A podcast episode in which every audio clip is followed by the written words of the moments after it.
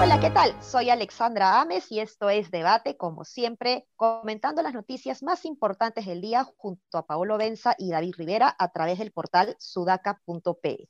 Y bueno, hoy día estamos ya 31 de enero, por fin se va el 2020, hay demasiadas expectativas del 2021, creemos que no podría ser peor, pero vamos a ver qué sucede con las mutaciones de las cepas, con la generación de las vacunas, vamos a ver qué es lo que nos espera el 2021. Yo no me atrevo a decir que me sorprenda porque no quiero sorprenderme más. Así que eh, nada, ¿qué tenemos el día de hoy? Bueno, hoy día hemos tenido una conferencia de prensa del de, eh, Consejo de Ministros respecto a lo acontecido el día de ayer respecto a las protestas eh, de los trabajadores agrarios y las lamentables muertes que se han tenido en el norte del país. José Liche, el ministro del Interior, ha hecho comentarios al respecto. El día de ayer eh, nosotros justamente comentábamos que no había la misma indignación, tanto ciudadana o de seguidores y militantes del Partido Morado, eh, por estos hechos en comparación con los que sí eh, vimos eh, cuando fueron las muertes de Inti Bryan en la época del nefasto gobierno cortísimo de Merino. sin embargo, luego en la noche, no sé si ustedes lo vieron, tanto Alberto Belaunde como Gino Costa tuitearon comentando que eh, había que abrir una investigación urgente al ministro del Interior sobre esto. Claro, ellos son invitados, ¿no? Pero están muy, eh, muy pegados, digamos, son parte de alguna manera de la bancada del Partido Morado, así que se saluda eh, estos comentarios. Y bueno, José Liche pues ha, lamentado también lo sucedido.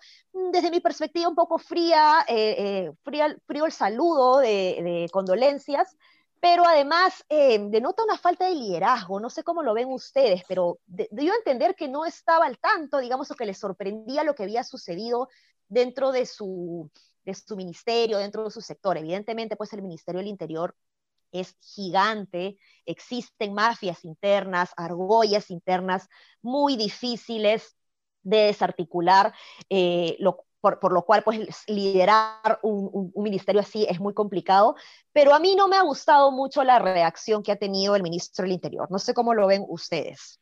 Antes que eso, un comentario sobre los tweets de Costa y de Belaunde y también Julio Guzmán, que los tres se pronunciaron como diciendo, bueno, hay que hacer algo, el gobierno de esto tiene que parar y tal. Yo no sé qué tan aceptable sea que la bancada morada y el partido del presidente, que además Sagasti es fundador del Partido Morado, es uno de los militantes más resaltantes, tome esa actitud. Es, a mí, yo lo interpreto como cálculo netamente político, porque es una persona eh, eh, estrechamente ligada a ti. Tiene asesores, de asesores a Carlomagno, a, a Ugarelli, ambos son del Partido Morado, ambos iban en la lista del Partido Morado antes de renunciar para estas elecciones. Este, entonces, yo no sé si es que están en una situación demasiado difícil como para tomar otro camino, pero no entiendo qué idea quieren vender. Están diciendo, bueno, es de mi partido, es morado, eh, no lo hemos elegido nosotros, eh, nosotros hemos negociado para que él sea presidente, pero no, es, no sabemos nada. No, entiendo muy bien ahí. Y sobre lo Pepe Eliche, sí, pues tiene un serio problema de comunicación. No puede el ministro del Interior salir a decir, estoy devastado porque yo no sabía que estábamos usando armas de fuego. Si no lo sabías, no lo puedes salir a decir, lamentablemente. Em, antes de hablar sobre, el, sobre específicamente, estoy de acuerdo con los comentarios de ustedes sobre el gobierno y sobre PPLC, creo que hay un problema serio, pero eh, también quería comentar antes que no sé si es el tercer o cuarto año que llega fin de año en una crisis, ¿no? Eh, y, creo que el hecho de que, y, que, y creo que el hecho de que sea así en un periodo en el cual la gente se suele desconectar, es una muestra de los problemas que tenemos como país y que son estructurales. Y dicho eso, creo que no hay partido político en el Perú capaz de hacerse cargo del Estado, y más aún de un Estado disfuncional. Entonces, tal vez habría que asumir que esta situación nos va a acompañar todavía un tiempo, si es que hacemos reformas y cambios, y si no hacemos cambios y reformas, tal vez mucho tiempo. Eh, y digamos que el Partido Morado, todas las críticas son válidas, voy a hacer algunas, pero digamos es parte de ese, de ese entorno político sin capacidad de hacerse cargo del Estado. Y también creo que, que Pepe se le faltó mucho, mucha firmeza. A la Premier también. Creo que la Premier debió anunciar algunas medidas. La República ha, eh, ha informado que ya detuvieron al policía que disparó, ¿no? Porque el inicio publicó la foto del, ya se identificó. del, policía. Aparentemente José Luis no ha querido porque desconfía de algo, porque he dicho yo quiero ver que alguien me ponga el nombre sobre la mesa con una firma. Entonces, eso te revela, Eso, eso te revela que él, que, él, que él desconfía de lo que tiene dentro. Entonces, eso es brutal, porque, porque eso le va a pasar a cualquier partido político. Pensemos, más allá de, de Rospiglioso en Fuerza Popular, ¿qué otro partido político tiene un especialista en el tema interior, inteligencia, algo? Bueno, Gino, ¿no? el, Partido Morado, claro, tiene Gino. Pero ya, imagínense, y a pesar de eso tuvieron una crisis. Entonces, digo, es, es, complejo, ¿no? Pero es que, es que, claro, mira, para eso, para eso se, se, van, se dan de baja 18 generales que generó también todo un rollón. O sea, se supone que hicieron eso para que esto no vuelva a ocurrir, ¿no? Entonces, no, no, no entiendo. Sí, sí. Sí, no, además, además eh, de salir a decir algo así como, no, o sea, que el mensaje que transmitas es no entiendo lo que está pasando, es básicamente la condena a que todo el inicio del próximo año, el verano del próximo año, sea inestable para el gobierno de Sagasti, porque el, Congreso va a volver a la carga probablemente con este tema. Entonces, ¿para qué generar eso, no? No, a mí, me ha a, mí me ha dado pena, me ha dado pena porque qué feo ser ministro de un sector que no conoces, ¿no? O sea, es decir, si a mí me dicen, Alexandra, ¿quieres ser ministra del Interior? Yo diría, no hay forma, o sea, no, no, podría, ¿no? No, no, no, podría hacerlo bien, ¿no? Totalmente. O sea, creo que, creo que uno también tiene que ser lo suficientemente sensato dentro de, lo, dentro de la tecnocracia como para aceptar un cargo que, que, en el cual estás seguro que realmente vas a hacer la diferencia, ¿no? Correcto. Sí, y José Lice es, ya lleva, desde que asumió el cargo, está en esta idea de tratar de explicar que la policía tiene una estructura, tiene planes, tiene rangos, y de alguna manera ha dicho que la policía es autónoma, como las cosas pasan sin, sin que el ministro diga nada. Eh, eh, y lo que dice es verdad, pero que lo diga tanto muestra que hay un ministro que no, no tiene el control de la situación. Ninguno. que es dramático, ¿ah? Sí, dramático. Pero, y además, no sé si vieron a Jacqueline Fox que, que, colgó las notas de prensa que había enviado el Mininter ayer, que eran absolutamente ridículas, desconectadas de lo que estaba pasando. Claro, fuera de lugar. Totalmente fuera. Entonces la comunicación ahí está terrible, ¿no? Sí, sí, sí. Bueno, y lo otro sobre, sobre este tema también es que se ha eh, manifestado que se está estableciendo una mesa de diálogo. El gobernador de la Libertad eh, va a tomar el liderazgo para, tener un trato directo con los agricultores. No se ha dicho qué va a pasar en Ica o en otras zonas donde hay ese tipo de problemas, pero también se ha hablado de que se va a trabajar un acuerdo nacional, eh, eh, mejor dicho, se va a trabajar dentro de la mesa o dentro del grupo del acuerdo nacional, ¿no? liderado por, por Max Hernández, que es gran amigo de Sagasti, una agenda concreta para, para el sector agrario. Pero a mí me ha llamado la atención que no esté liderando el viceministro de Gobernanza Territorial. ¿no? Cuando mencionaron a la comisión de alto nivel, se mencionaron a tres ministros de Producción, Trabajo y Agricultura, si no me equivoco, y no se ha mencionado al, al, viceministro de Gobernanza Territorial. Claro, entiendo que después se hace mención a él, pero ese viceministerio ha sido creado justamente para prevenir gestionar y resolver conflictos, ¿no? Cuando la oficina de conflictos de PCM no funcionaba o la veían débil, es que justamente se crea el Viceministerio de Gobernanza Territorial y no veo que esté realmente eh, teniendo el peso que se desearía. No sé cómo lo ven ustedes. Sí, coincido, en eso coincido. Yo honestamente ahí sí voy a, digamos, pecar de corto mi análisis porque no soy experto en temas de, mesas de diálogo y de resolución de conflictos, pero sí, coincido, es totalmente, totalmente de acuerdo porque debería liderarlo el viceministerio, de Gobernanza territorial. Sí, ahora yo creo que en realidad es bien difícil que una comisión esté integrada solamente por ministros, ¿no? Cada vez que hay protestos sociales y se pone a otros integrantes, la gente pitea, la gente quiere al ministro ahí presente, ¿no? Lo que habría que ver es si efectivamente el viceministerio de gobernanza, de gobernanza territorial va a tener un rol o no en este, en este conflicto en particular y en los que, y en los que vengan. Pero de hecho tiene que jugar un rol, ¿no? Es, es, es, es importantísimo. Sí, pues así estamos, así estamos. Y bueno, otro tema dentro de las medidas que se han dado el día de hoy es que se amplía el cierre de playas para el 17 de enero y la reducción del aforo, pues el 40% de los otros comerciales también permanece hasta esa fecha. A mí me, llama la atención, yo entiendo que tenemos que eh, cuidarnos y prevenir del crecimiento de una segunda ola en todas las ciudades del país, pero cerrar las playas eh, me hace mucho ruido porque es como cerrar un parque, ¿no? Es un espacio público. ¿Y por qué sí puedes ir a hacer cola a un centro comercial y no puedes eh, ir a, una playa, ¿no? Me, me, hace mucho ruido. Entiendo que la gestión, pues, del control para el ingreso del, del público a una playa y contar los aforos es complicado, pero nuevamente siento que le están dejando la pelota, digamos, al privado, ¿no? Que sea el Jockey Plaza el que cuente eh, las eh, su aforo, que sea, eh, no sé, Wong, Metro, que cuente el aforo, pero, pero no le pidas al Estado, a un municipio, que, cuente el aforo de un espacio público. Yo, mm, eso, eso a mí me, genera mucho ruido. Sí, pues... Dale, perdón, ¿quién, va, ¿quién va a estar a cargo del, de... Ah, ya, han cerrado las playas hasta el 17, no es que vayan a contar aforo, están cerradas simplemente. Claro, sí, claro, claro. Simplemente cerradas. O sea, lo, lo que digo es, claro, permiten un aforo reducido a, centros comerciales, ¿no?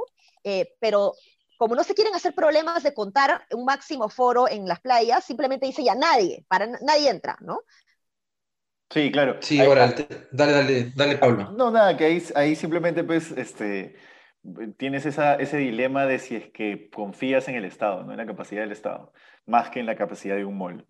No sé, y es una pregunta interesante. ¿Ustedes confían más en el Estado que en el mall? No lo sé, yo, yo le diría que no. no, escúchame, los gobiernos locales no pudieron encargarse de la distribución de canastas. O sea, es que lamentablemente, por más que anhelemos que sea así, o sea, si no estuviésemos en segunda ola, o sea, con indicios de segunda ola, de repente me lo pensaría, ¿no? Pero considerando que estamos cerca, las camas SUS y todo lo demás, Pucha, qué difícil, ¿no? Porque... Pero ojo, a mí, ojo, ojo, ojo, David, que una cosita nomás que sí me parece un poco tonto lo del cierre de playas porque es un ambiente abierto. Entonces, por más que el Estado no pueda, no tenga capacidad para controlar a la gente y lo que tú quieras, sí, pues igual sigue siendo un ambiente abierto. El mall es un ambiente cerrado.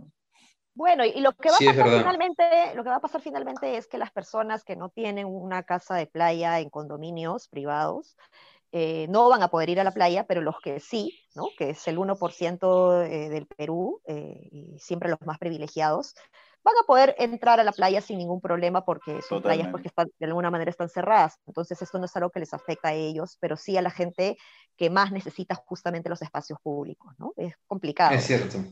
Triste. Sí, sí, Además, además no, no, no, no vale desmerecer el hecho de que ir a la playa en verdad es te, te, despeja a una persona que tiene que vivir hacinada en su casa, con más gente, que está súper estresada, probablemente puede, puede, haber perdido el trabajo, poder ir a la playa, yo no lo desmerecería, me parece importante.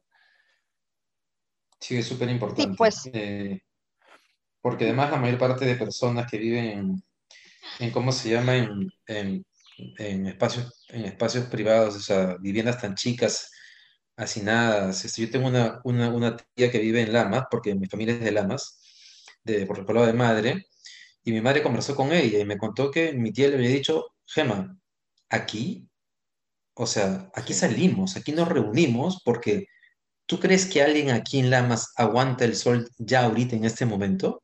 No lo aguantamos. ¿Tú crees que puedo estar con mascarilla en la calle puesta, con el calor que hace aquí? No puedo, no hay forma. Entonces, claro, es, es, es la realidad versus lo que deseamos, ¿no? Y claro, ahora claro, es bien difícil también decir vayan todos a la playa, porque si eso fracasa, este, este, o le va mal, también van a decir al gobierno, ya ves, tú que permitiste que la gente vaya a la playa, ¿no? Siempre, siempre. Pero creo que la incongruencia que mencionaba Pablo es importante, porque si, si permites que la gente vaya a la iglesia, ya pues, ya pues, o sea, que la gente vaya a la playa, mejor, ¿no? Disculpen.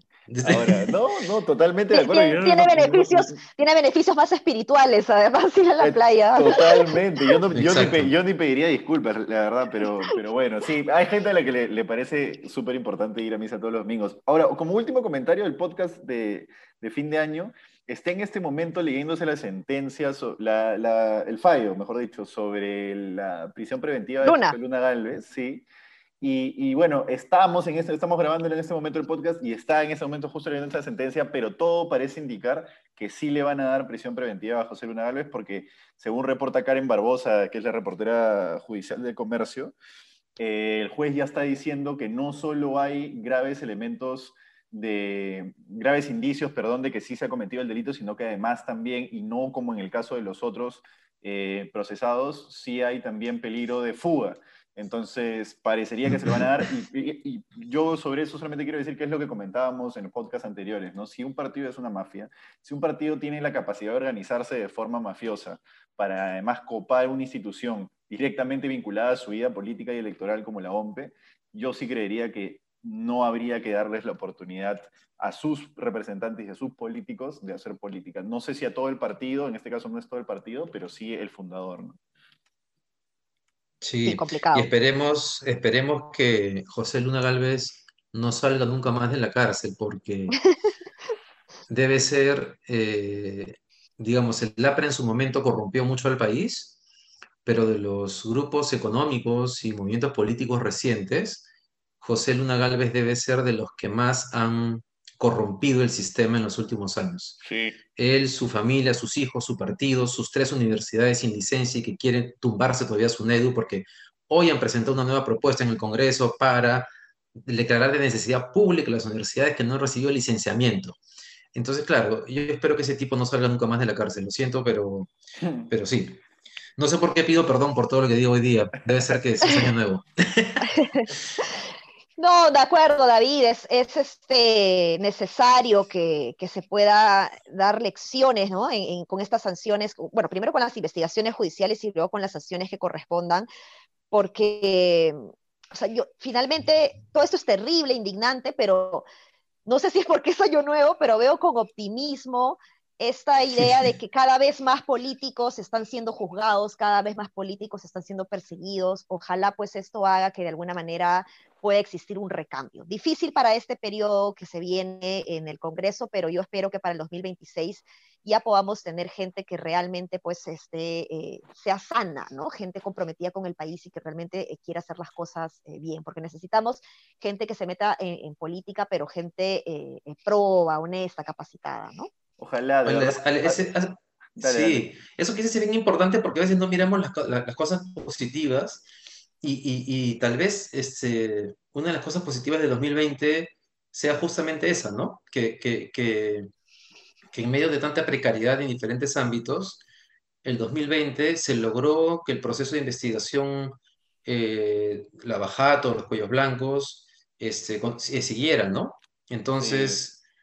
Ojalá que el equipo de Lavajato siga ahí. Yo solamente para cerrar quiero decirles que uno de los memes que más me ha gustado hoy día es este que aparece el 2021 como si fuese un personaje en un diván con su, con su psicólogo, psicoanalista, y le dice, no sé, pero últimamente estoy sintiendo que la gente espera mucho de mí.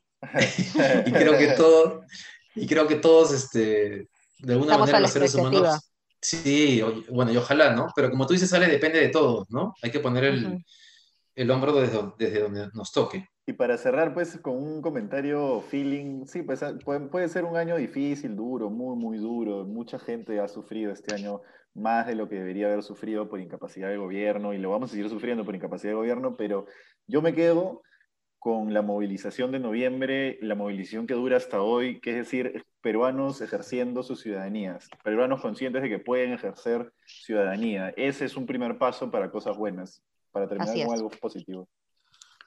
Muy bien, sí, excelente.